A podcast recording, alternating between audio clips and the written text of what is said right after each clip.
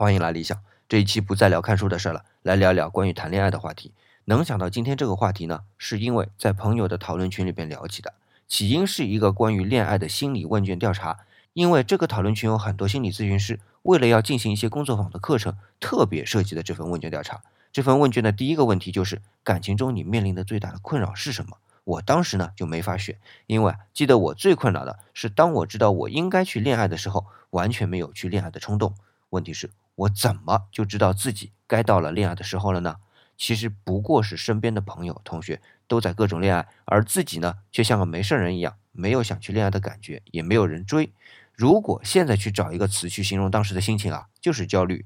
但无论怎么焦虑，就是回不到正题，恋爱上。所以，与其说自己没有冲动去恋爱，还不如说当时是在焦虑自己怎么才能进入恋爱的状态。但回过头去想啊，恋爱就是水到渠成的事儿，再焦虑也是无益的。